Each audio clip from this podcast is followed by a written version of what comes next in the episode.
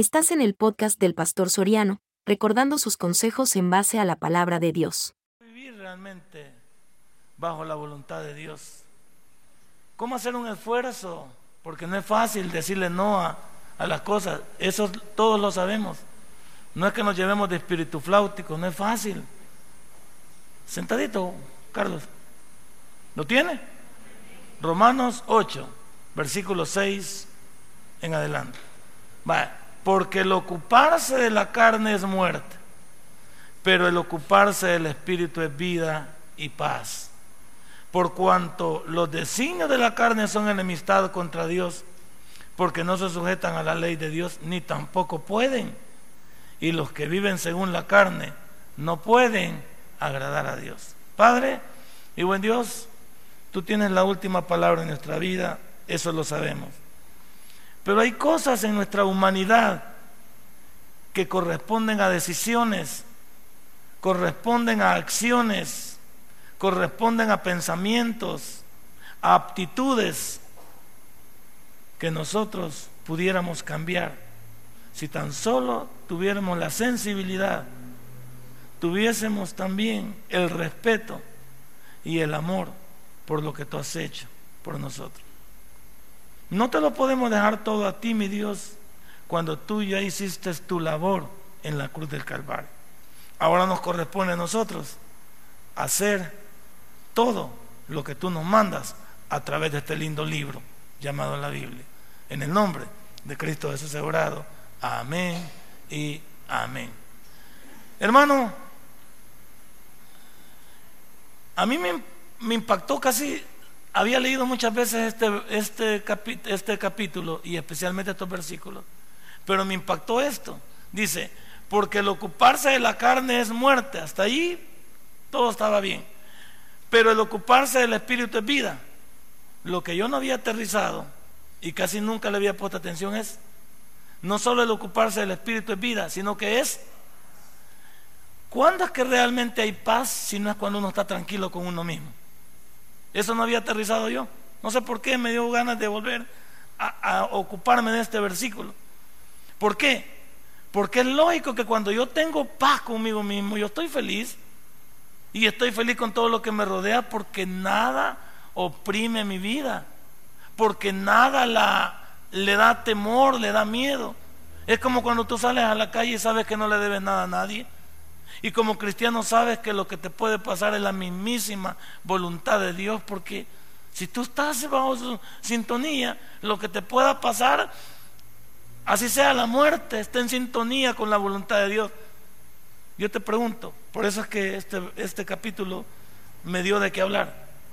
¿Contamos con esa paz nosotros aquí en, en, en nuestros corazones?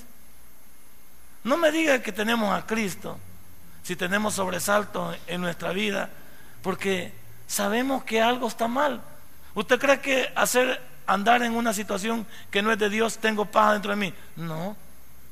Sé que lo que estoy haciendo está mal. Sé que Dios no está de acuerdo con eso. Sé que estoy dañando a mi familia. Sé que estoy dañando a mis hijos. Me estoy dañando a Dios mismo. Estoy dañando a terceros. ¿Acaso habrá paz en eso?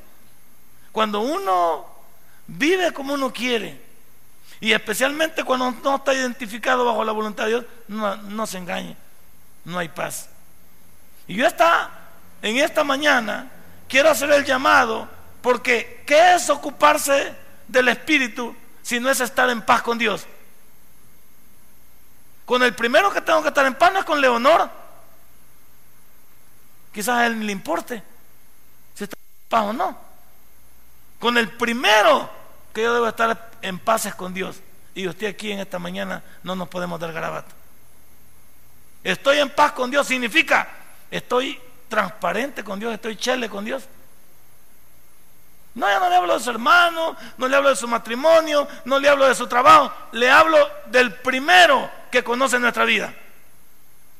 Y el que conoce nuestra vida de pe a pa es Dios. Y yo en esta mañana puedo decir, con manos limpias, puedo decir, Señor, a mí que me registren, porque yo estoy en paz contigo. Y no es esto para llamar su atención, si, si esto es perfección, no, le hablo si es el deseo sincero dentro de nuestro cristianismo, dentro de nuestra vida, de agradar a Dios con todo lo que hago. Es como cuando los noviazgos, ¿en qué están fundamentados? En agradarse el uno al otro. El cipote quiere que la cipota sienta que él es todo para ella. Sus pensamientos, sus cosas están enfocadas en ella. Y el cipote también quiere que toda la atención sea para él. Y Dios guarde que vaya a ver que por ahí se atraviesa otro cliente. O que la cipota participe o se sonría. Porque el cipote se comienza a sentir mal porque se siente sustituido. Imagínate Dios. Cuando Él se siente sustituido, cuando siente que Él no gana nuestra atención, cuando siente que Él no es suficiente, cuando siente Él que lo ignoramos, no hay peor cosa para, para los seres humanos que ser ignorados. El peor azote para un ser humano es ser ignorado. Para eso no hay solución. Ahora imagínate cuando ignoramos a Dios. Imagínate cuando Dios queda burlado. Que no se puede quedar burlado, pero nosotros humanamente queremos hacer el intento de poder llegar hasta eso. Estamos en paz para con Dios, porque ocuparse del Espíritu es estar en paz con Dios. Y yo no puedo estar en paz con los demás si no estoy en paz con Dios. Es mentira.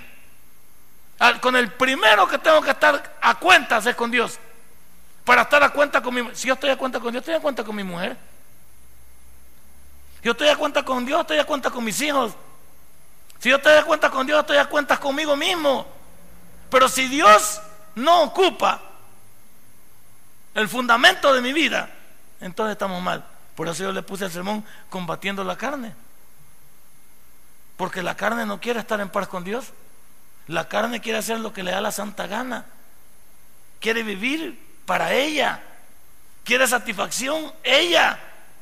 Quiere toda la atención ella. La carne. La carne, es, este cuerpo pide y demanda. Qué casualidad que este cuerpo demanda solo lo que es malo.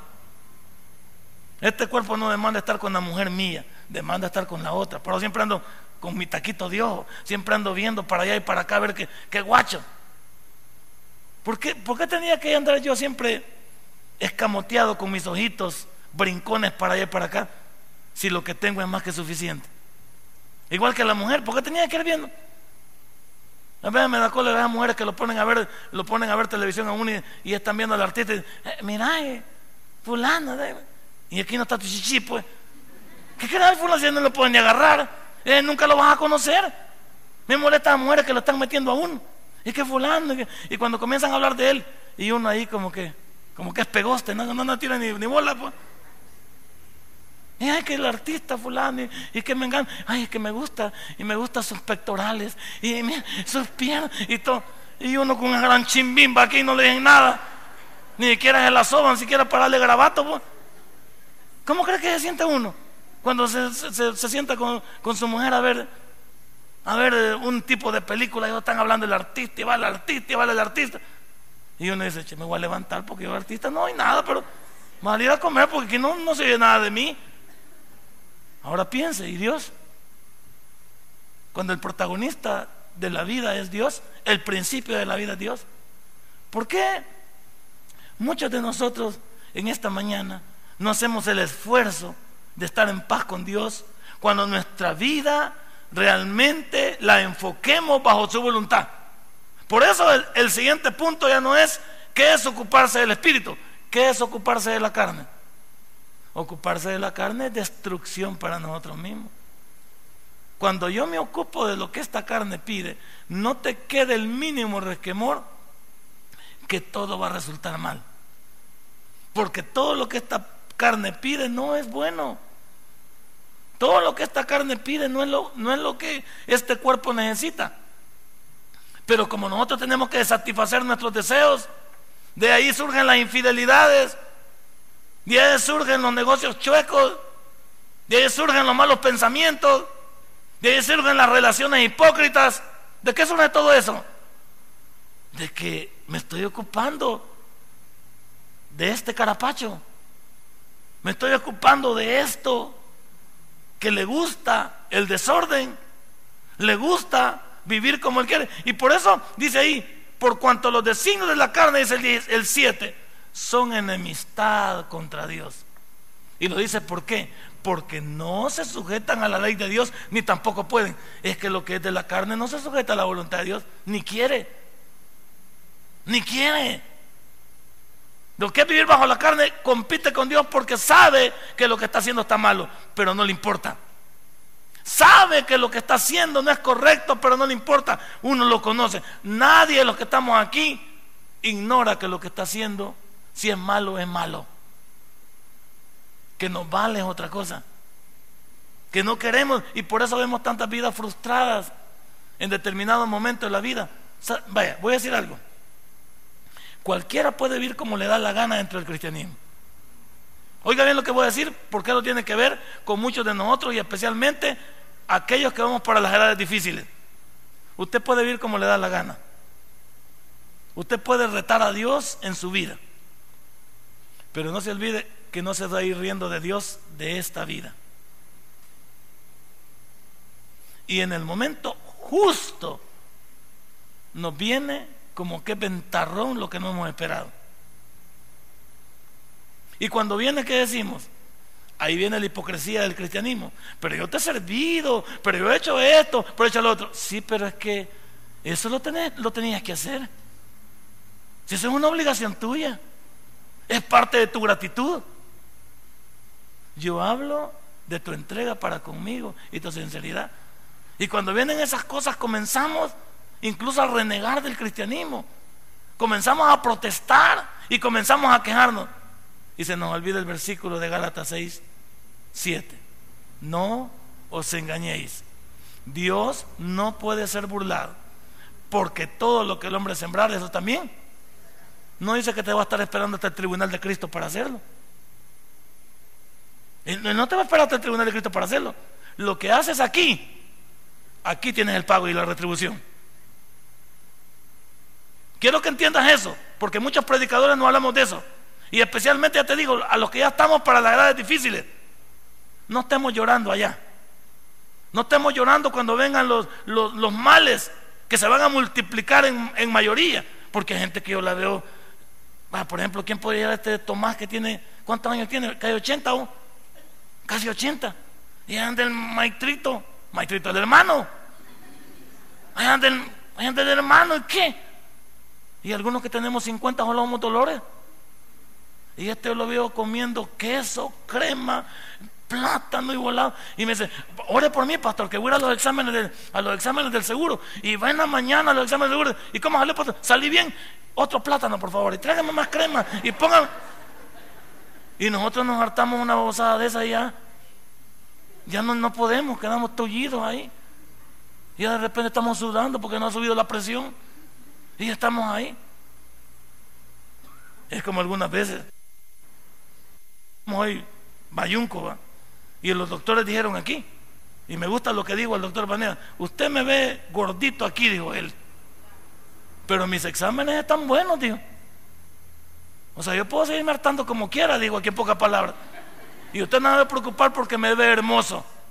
Es parte de cómo Dios me hizo pero yo estoy bien, porque mis exámenes dicen, y la doctora me dijo, no, si él está sano, me dijo. Ah, bueno, está sano, sí. Entonces puede comer de todo. Sí, él puede comer de todo, me ¿Y cuántos estamos aquí como que somos esqueletos y tampoco podemos comer de todo? Por eso digo, muchas veces nosotros debemos de entender algo, que no nos vamos a salir con la nuestra. Y todos los que estamos aquí metidos en el rollo del cristianismo, no vayamos a llorar cuando haya que pagar las cuentas. Y no vaya a poner excusa. Desde el hermano Soriano, el pastor Soriano, para abajo. No va a poner excusa. Porque tuvimos la oportunidad de vivir para el Espíritu. Tuvimos la oportunidad de estar en paz con Dios. No ahí lo dice el primer versículo. Porque el ocuparse de la carne es muerte. Pero el ocuparse del Espíritu es vida y paz. Yo quisiera una vejez. Yo sueño con una vejez fuera de onda. Yo sueño así. Yo, por desde los 39 que vine a Dios, sueño con eso. Sueño con esforzarme por cuidarme, porque no quiero ser un viejito quejista, ni un viejito que siempre anda marcado, ni quiero ser un viejito que, que mi mujer se preocupe por estarme cuidando, que no me puede dejar solo porque me voy a morir. Que, me, que vaya a hacer sus mandados y me pueda dar solo y me va a encontrar vivo. Que no me va a encontrar tirado. Porque ¿a no, cuántas familias no tienen vida por cuidar a un anciano infeliz? Yo sueño con ser un anciano feliz. Y que el día que me toque, que me, pero que así ve, que rapidito, como el hermano Gigi Ávila, dice que se acostó a dormir y ya no se levantó. Bendito sea Dios de esa muerte, va. De esa muerte me llega a mí, va. Y usted se acuesta, se acostó, y en la mañana mi esposa me dice, levantate, chichi, y ya no, ya está al lado el cliente. Y ella diga, vaya, se murió. Bienvenido al siguiente, next. está bien, o sea, no, yo sueño con eso. Yo sueño, óigame, yo sueño con una tremenda vejez. Pero por eso es que estoy haciendo el máximo de mi esfuerzo. Yo no quiero ser perfecto, ni me la llevo de espíritu flautico, ni me la llevo de que, de que yo quiero ser original nada más. Yo sueño con ser original. Sueño porque esos versículos me han impactado, porque me dice que si me ocupo del espíritu, voy a tener vida y lo que es mejor, paz. Y yo, es una de las cosas que me impactan. Pues como le digo, yo quisiera ser una persona camina por su propio medio. Señor, evítame, evítame, ¿cómo se llama? El volado que lo anda cargando a uno. ¿Cómo se llama? Evítame el bastón, Señor. No pierda, que yo no pierda mi equilibrio, mi equilibrio tan fácilmente. Yo voy practicando con mi Dios de lo que quiero. Señor, le digo, si puedo ser alentado hasta donde sea posible, que no pierda los papeles, que no ande abriendo carajada yo de repente. Y de repente la mente se me oriente y después se me pierde. Yo sueño con eso. Yo sueño con eso, pero por el versículo. Pero tengo que ocuparme del Espíritu, porque eso es vida y paz. ¿Qué estamos haciendo nosotros, este, este, este que no está tan joven? O que está joven, o que está cipote. Piensa que la muerte no respeta edad, ni las enfermedades respetan edad. ¿Por qué no nos cuidamos hoy para Dios? ¿Por qué no vivimos para Dios? ¿Por qué no respetamos a Dios? ¿Por qué no, no respetemos el cristianismo? No respetemos a los hermanos, no respetemos al pastor, respetemos a Dios. En tercer lugar, no solo hay que ocuparse, ¿qué es ocuparse del espíritu? ¿Qué es ocuparse de la carne? ¿Cómo huir de, la, cómo huir de las pretensiones de la carne? ¿Cómo se puede huir de las pretensiones de la carne? Bueno, la verdad es que en esa frase lo reúne todo el doctor Bertrand y esa frase está bien dicha, está bien correcta, diciéndole no a lo que le busca. ¿Sí o no? ¿Sí no, nos enseñó un montón de sermones que hay que decirle al pecado, hay que decirle no, muchas gracias. Se presenta algo que parece llamativo, ni, ni necesito ser ofensivo. No, muchas gracias, porque eso no me edifica, eso no me ayuda, eso no me bendice, eso me destruye. No, la expresión más grande de un ser humano protegiendo su vida cristiana, su bendición y su futuro es no. Dígale sí y se va a fregar. No a todos se le dice que sí, ni a todos se le dice que no. Pero usted piense, tenemos segundos, minutos, horas y hay veces días para meditar si lo que vamos a hacer es correcto. Hay quienes la respuesta no la quieren hoy, las quieren para mañana. Hay quienes me van a interpelar hoy y me van a tratar de, que diga que sí. Yo puedo decir que no, porque inmediatamente valoro. ¿Cuál es la valoración que hago? ¿Agrada a Dios lo que voy a hacer? Punto, ¿ve? Eso es todo, ¿ve? Eso es todo lo que yo debo pensar a la hora de actuar. Cuando alguien me interpele y quiero una respuesta de parte mía para algo urgente, para algo en el futuro cercano o para el futuro lejano, la pregunta del millón mía es, ¿glorifica a Dios lo que voy a hacer? ¿Está bajo la voluntad de Dios lo que voy a hacer? Y como nos enseñaron, si hay paz en el corazón, dele con todo. Pero casi siempre lo que le da miedo al corazón, hay sobresalto, allí hay pérdida. Si a mí me ofrecen una relación desleal para mi matrimonio, va a haber sobresalto. La mente va a pensar que va a disfrutar y la carne puede disfrutar, pero debo de pensar en las consecuencias. Sí, se puede presentar. Y algunas veces no crea que a uno no se le atraviesan las teclas. ¿Usted cree que porque uno es pastor es de palo? ¿Usted piensa que porque uno es pastor no hay pretensiones o no hay cosas. Uno debe ser incluso selectivo a la hora incluso de platicar, de hablar, de entablar una relación, de, dejar que las personas incluso accesen a, la vida de uno. Hay que tener precaución. Llámelo como quiera, pero es que usted debe protegerse. Y máxime los que ya venimos dañados del mundo, que hemos sido malacates. Uno se autoprotege. Pues, ¿Cómo se llaman los poblados, vos, William? Que tienen, ah, no, ya fue esto. Los que tienen, cuando se va la luz, tienen, ¿qué tienen esos poblados? Tienen un fusible, va. El fusible se dispara. Eso es, William, se dispara. ¿Qué hace al dispararse el fusible? Se protege, el dado. Se autoprotege. Para no ocasionar daño, se autoprotege. Por eso ahorita hemos tenido problemas para comprar un bajo. Porque dicen que el bajo conectado directamente a la consola la va a fundir. Entonces me dice William, yo no sabía de eso. Tenía que comprar una caja o, comprar un power aparte para que eso sea separado. Eso no lo sabía yo.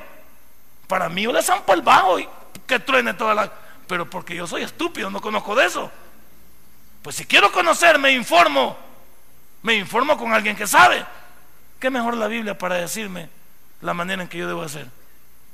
Y si la Biblia me está diciendo, Soriano, vos acordate de dónde venís allá en el 90, cómo te encontré en el 99. ¿Te acordaste de dónde venís? ¿Te acordás todo lo que hiciste? Y, me dice el Espíritu, ¿te acordás cómo estabas? Y ahora mira, compara lo que tenés ahorita y echa un reojo para atrás o lo para valorar. ¿Qué tal si nosotros hiciéramos lo mismo? ¿Qué tal si nosotros nos viéramos en el, en el pasado solo para ver cómo estábamos y veamos el presente y saquemos la valoración? Y dice usted, ¿cómo va a querer regresar al pasado? ¿Cómo va a querer regresarse muertos de hambre? Y tenían que teníamos todo el desmadre de la vida y que teníamos nada. Y aunque algunos nos, nos decíamos que nos, que nos alegrábamos, que, que teníamos gozo, no era gozo, era un relajo el que teníamos en nuestra vida. Entonces, ¿cómo huir de la carne? Diciéndole no. Dígale no. Y aquí comienza mi sermón. El ocuparse de la carne paga muy caro. Quiero que lo anote. Y quiero que sepa que se lo dije en esta mañana. Y yo ya lo anoté porque ya me lo dije a mí mismo. El ocuparse de la carne, el costo es altísimo, muy caro. Por eso el superlativo. Es carísimo, no es caro, es carísimo. Si no vea los resultados, sigámoslo viendo con el matrimonio. ¿Usted cree que meterse en una relación no va, no va a quebrar su matrimonio? ¿Usted cree que su, mujer va a aguantar? ¿Usted cree que su mujer va, va a estar, sus hijos creen que lo van a ver bien? Y cuando usted venga, venga a caerle el 20, ya no tiene ni el plato ni la sopa. Y luego comienza usted. Por eso yo le digo que esos anuncios de Canal 4, donde yo veo a esos viejitos que nadie se ocupa de ellos, me da risa porque pregunto, ¿y dónde están las familias de esos viejitos? Hay viejitos que nadie me alcanza la pastilla, que no tengo a nadie que me apapache. Pues si, si le dieron la vuelta al mundo en, en 80 días con cantinflas y querían regresar y que la mujer los cuidara como que era asilo. Y la mujer le dice, andate de la casa porque aquí no cuido, no cuido viejos enfermos yo. Así como te acabaste el mundo, que te acabaste la vida de un solo. Por eso a mí esos, esos, esos volados no me dejan. Porque yo pienso que uno tiene su oportunidad para cuidar lo que tiene.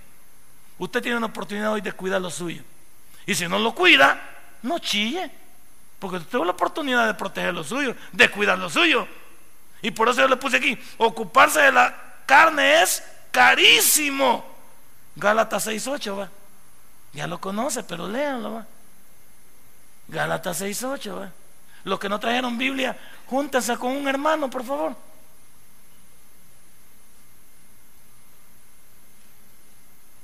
Vaya, no me diga que no me diga que el sembrar de la carne va a ser obtener resultados buenos. No te vayas, que el sermón es para vos, no te vayas. Gálatas 6.8.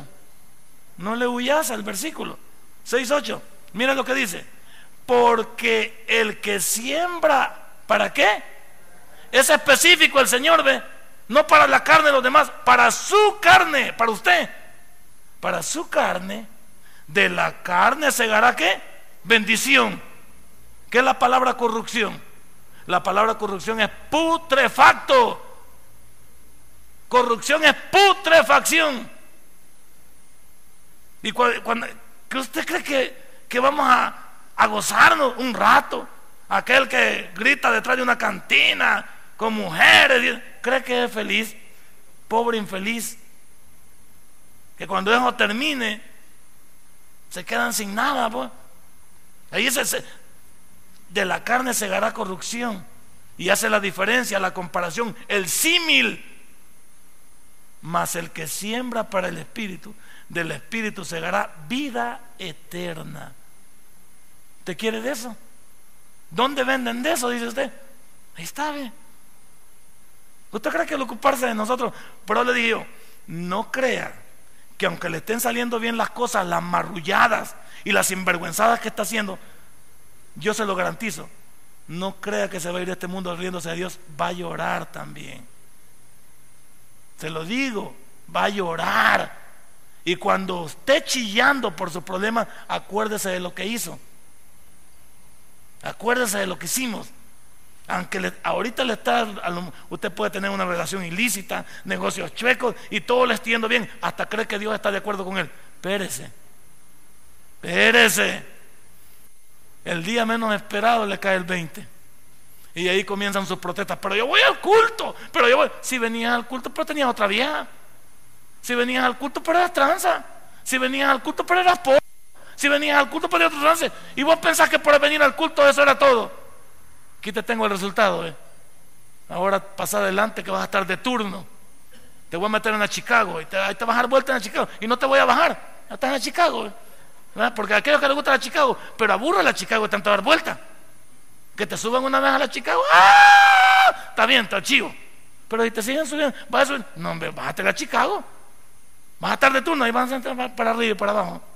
Y de esas que nos salimos, es que desde que me ha caído esto, este que desde me ha venido esto. Y ha sido una retrospectiva hacia atrás. Volarle lente hacia atrás. Y eso es lo que muchos no nos dicen. Y eso es lo que muchos que vemos a otros pensamos que nosotros podemos ser igual. Vaya, pues está bien. Está bueno. Cada quien se merece lo que quiere. Cada bien que haga, no. Dele. Porque algunos pensamos que porque a otro le funciona, me va a funcionar a mí. Ya llegará. Y a vos no te va a tratar como trata al otro. Te aseguro, porque cada vida es individual. A vos no te va a tratar como trata al otro. El hecho que vos veas a David y que era semejante al corazón de Dios, pero mira cómo fue David. Y mira cómo terminó David. Y mira que a David nunca se le conoció una mujer propia.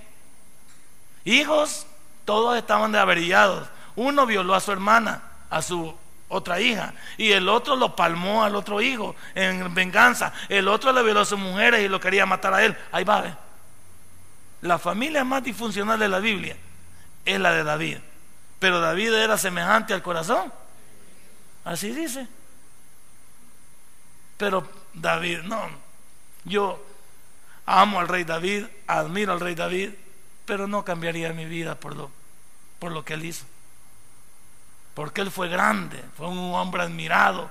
De ahí viene la descendencia de Jesús. Pero lo que no me llega es el costo de ese volado. Eso es lo que no me llega. Y es que ya muchos ya sufrimos en el mundo. ¿Y por qué, por qué venir a sufrir el cristianismo? Si el cristianismo debería ser paz y descanso para nosotros. Si ya rebotamos en el mundo, pues. Yo siempre soñé con ese mi eslogan, que solo es locura mía. Gracias a Dios por haber sufrido chiquito y poder disfrutar ya viejo. Ese es mi eslogan. Señor, sufrí chiquito, pues chiquito no entiende. Pero ya viejito creo que es más peor. Porque ya viejito uno no. Y le digo, Señor, gracias, chiquito va. No tuve ni juguete ni nada. Pero hoy, ahí tengo a mi mujer para jugar con ella. No, hay problema. Gracias, Señor. No hay ningún tipo de problema. Bendito sea Dios. Yo doy gracias a Dios. Pero claro, tiene un costo. Y eso es lo que nosotros no vemos. Que el ocuparse de la carne es carísimo. Vas a cegar corrupción. Vas a recoger una cosecha anómala. Y anótalo. Así que ya te digo, cuando te acuerdes de este sermón, acordémonos todos qué estamos haciendo. Número dos. Vamos al tipo 12, porque se se me va a pasar aquí, porque apenas voy por el número uno. Cerra la puerta, por favor, ahí con llave, niño. Estos hermanos la votan. A mí me importa un poco que el pastor diga, voy a votar a la puerta. Número dos, algunos somos religiosos y carnales. Porque muy hermanito. Aleluya, gloria a Dios, amén, hermano, bla, bla, bla. Pero en el fondo somos pura carne. No, nunca, yo no soy muy emocionalista ni pretendo. Y mire que yo vengo a las asambleas de Dios. Yo respeto mucho esa doctrina. Las asambleas de Dios para mí son una iglesia fuera de onda. O sea, sí. No, no, no. Pero no me gusta lo, lo emocional, no me llega. No me llega lo que se habla, pero no se vive. Eso es lo que no me llega a mí del Evangelio. Mucho bla, bla, bla y nada de práctica. Sí, que el Señor, que el Señor aquí, que, mientras todo funciona, el Señor me ha dado este carro, el Señor me ha dado esto. está bien. Que el Señor me ha llevado para allá, que el Señor me... Sí, está bien. Hablemos de tu testimonio. Eso es lo que quiero saber. Hablemos de tu testimonio. Y mire lo que dice Filipenses 3:18. Por favor, subrayelo. Religiosos y carnales. Muy religiosos, muy servidor de la iglesia, muy lector de la Biblia, muy que espiritual, hasta ayuna el niño. Pero mire lo que dice, subrayelo, por favor. ¿Lo tienen? ¿Lo tiene hermana Sara? No. Bueno, búsquelo por favor, hermana Sara Romero. Mira, dice, porque por ahí andan muchos. ¿Cuántos dicen amén? No, no diga amén porque no sabe lo que va a seguir. Mira lo que dice. Porque por ahí andan muchos, de los cuales os dije muchas veces y aún ahora lo digo llorando, que son enemigos de la cruz de Cristo. Este Pablo era cosa seria, un chiquitín bravucón y sabía lo que decía. Y mira el versículo 19. El fin de los cuales, ¿qué va a ser? Perdición. Cuyo Dios, con D minúscula, es el vientre y cuya gloria es su vergüenza, que solo piensan en lo. Este sermón no es, este sermón no es para débiles. Este sermón no es para chillones. Este sermón no es para gente que se anda como y se cree la víctima. Este sermón es para vivos, para alentados. Es para personas que amen a Dios. Porque aquellos que amamos lo terrenal no tenemos los ojos puestos en Dios. ¿Amas lo terrenal tú? No, a mí me gusta aquí cómo se vive, me gusta ahorita cómo Dios nos tiene. Pero si esto se acabara, yo a veces he pensado, si un hijo mío cayera enfermo, si mi esposa se faltara, si yo llegara a faltar, ¿qué pasaría? Nada. Si Dios ya hizo lo que tenía que hacer con mi familia, me levantó a mí, levantó a mi esposa, ha levantado a mis hijos, ha levantado a mi yerno, ahí queda mi nieto, mi suegra, mi mamá. Dios no pierde nada, si Él ya lo hizo todo. Si llegara a caer enfermo alguno de nosotros, tendría que seguirle dando gracias a Dios, porque Él ya lo hizo todo. No, no tenía que faltar el respeto a mí. Señor, no ves cómo te sirvo. Si yo soy pastor y he prometido. Y ese me dice, ¿y qué? Si yo lo que tenía que darte en plenitud, que la salvación, ya te la di. No te pongas religioso, Soriano. Ponete religioso con los hermanos. Pero conmigo no te pongas religioso. Porque yo no soy una religión. Y por eso dice, volvamos a leerlo despacito. Porque me llega. Me llega porque nos toca a cada uno de nosotros. Porque por ahí andan muchos de los cuales os dije muchas veces, o sea, ya lo había advertido, aún lo digo ahora llorando, que son enemigos de la cruz de Cristo, porque no viven como Dios quiere. Y luego dice, al fin de los cuales será perdición, no dice que va a ser bendición. O sea que no nos vamos a salir con la nuestra, pues. Piénsale, hermano. Volvamos otra vez a las iglesias de los años 1940 en este país o 30 que el Evangelio vino y llegó creo que hasta como 1980, que le teníamos temor a Dios, que no se veían estas sinvergüenzadas que se ven hoy. Hoy es normal ver que un pastor deja a su mujer y agarra a otra mujer. Es normal ver que en la misma iglesia el, diácono está metido con otra, que la diaconiza con otro. No, hombre, volvamos. Faltan hombres como Gigi Ávila, ¿sí o no? Faltan hombres como Billy Graham. El mismo Jimmy Swagger antes de deslizarse, pues. Hemos visto.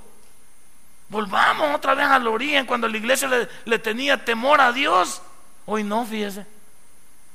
Hoy pensamos que Dios está de acuerdo con lo que hacemos. Y vivimos como nos da la reverenda gana. No, juventud. No, adultos. No, niños. Dios es un Dios de amor, pero también es fuego consumidor. En tercer lugar, la carne es engañosa. ¿Por qué es engañosa la carne? Porque aparentemente todo va a salir bien. Así dice la carne, aún en el pecado, sí o no. Yo estoy con una, una mi amante, yo nunca estoy pensando que me van a descubrir. Ni nunca estoy pensando que va a salir embarazada. Ni nunca estoy pensando en que va a ser un bonche. Yo estoy pensando que voy a estar muchos días con ellos en muchos moteles y nunca me va a pasar nada. Nunca va a ir a reclamarle a mi mujer, nunca le va a hablar por teléfono, nunca va a salir embarazada, ni nunca voy a, tener problemas con ella, no. Yo estoy pensando, la carne dice, todo va a salir bien. Aquí nos estamos divirtiendo, dice. Y mi mujer ni sabe. ¿Y Dios? Y Dios dice, pero yo sí sé de que por aquí te voy a caer. No te preocupes. Mire, la carne es engañosa. Mire lo que dice aquí Proverbios 14, 12. La carne es engañosa. La carne piensa que se va a salir con la suya. Y Dios dice, pues no. Porque como yo soy omnisciente, omnipotente y omnipresente, ya te voy a ajustar las cuentas. Y ya vas a llorar, hermanito. Ya vas a llorar y no es culpa de Dios, es culpa de lo que hemos sembrado. ¿Lo tiene?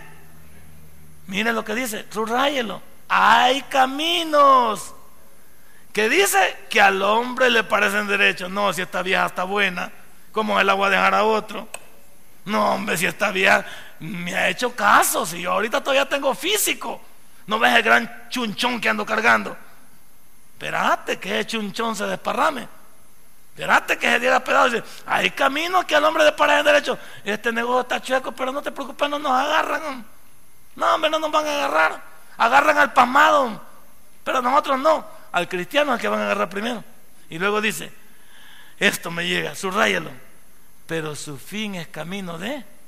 Y no vas a morir físicamente necesariamente son los dolores, hombre, son los problemas, son toda esa angustia en que se ve metido uno y uno no quiere, yo no, yo no quiero recordar esos días del año 97 para el 99.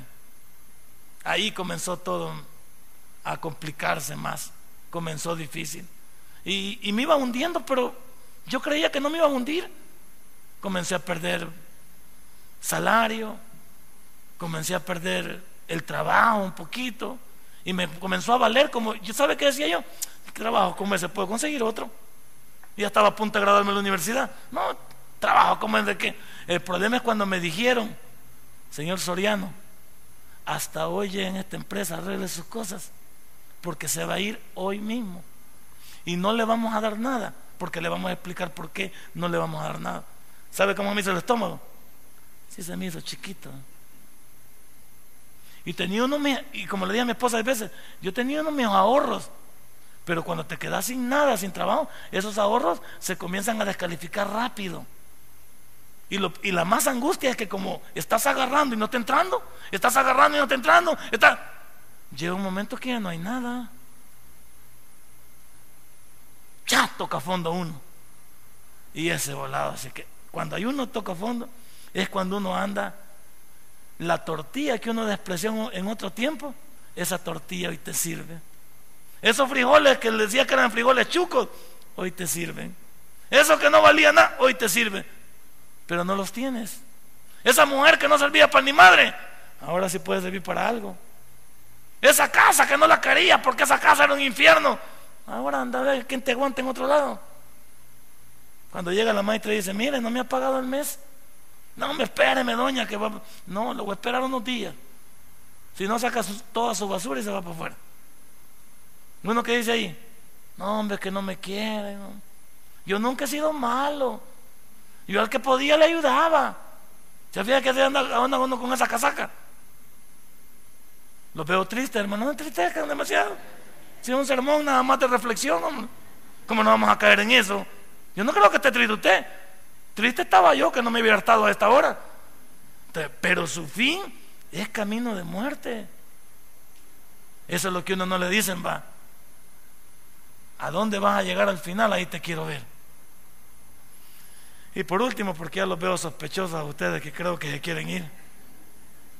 La iglesia de Cristo debe entender qué quiere. La iglesia de Cristo debe saber qué quiere. Y aquí dice Santiago 4:4.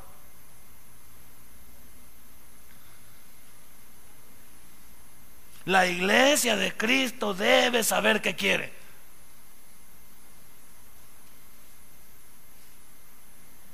Algunos hermanos ni levantan la cabeza. Levanten la cabeza, hermano, por favor. Sea erguido. No me quede ahí así que, hermano.